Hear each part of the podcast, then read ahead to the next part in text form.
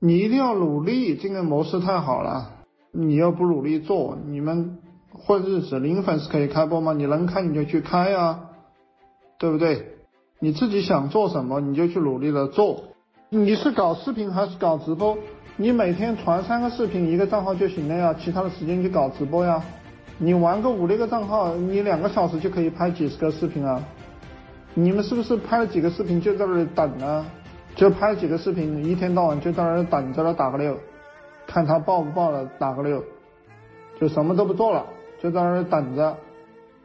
拍了几个视频就在那里等着。等爆了粉了，我去开直播。这种傻逼打个一，这种人我送你两个字吧，畜生！不说傻逼了，说傻逼你们听不懂。来打一啊！我告诉你，这里六百四十七个人，至少有六百二十个人都是这种白痴。我告诉你，这里至少有六百个人都是这种。就是说，大家都是成年人，你能不能理解？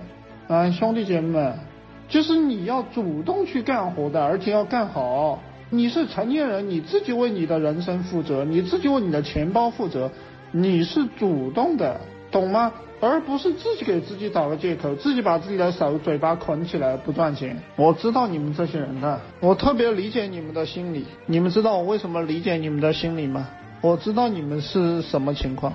我一点都不冤枉你们，让你这个丑陋的心理和丑陋的人生，每天过着丑陋的日子，白白浪费时间，时间用的不紧张。你是一个丑陋的人，真的太丑陋了，连认真工作都需要有人来给你督促。这是这是一些垃圾人，天天说风凉话，对不对？你像这个陈大，他说在这里幸福，连挣钱的事有人鞭策，这都是风凉话，理解吧？风凉自己，风凉别人，没有什么意思。你说这些，你的工作做到位了。没有然后，这个红华像这种人都是天天说风凉话的，就傻逼当中的战斗机。他说老大怎么能和你这样时刻头脑思路特别清晰通透？你看这些人都是有精神病的，就精神不正常，心理不健康，对不对？能讲出这种语言的，有《黄帝内经》当中说，这个人的生理不健康会导致心理不健康，说的话说的乱七八糟的。他为什么要说这些话啊？那你不去问马云？你说马马马总你是怎么做到中国首富的？对。不对，马总开了个道龙会，开了个什么绿公司年会，花个几万块钱就进去了。兄弟姐妹们，我告诉你们啊，那个会场花个几万块钱就能进去。你们想见马云的都可以见到，几万块钱就能见到，能不能听得懂？你去问啊，我你找那些大佬身价几十亿的，我给你讲那些身价几百亿、上千亿的大佬，你那些会场花个几万块钱就能进去。你钱花的越多，坐的越前排，他们那个也是收费的，只要你肯花钱，你钱花的越多，你就可以去提问，知不知道？我有一些企业家朋友，他们就花钱去那个地方，你也去嘛？你去问，你说，哎呀，这个大佬，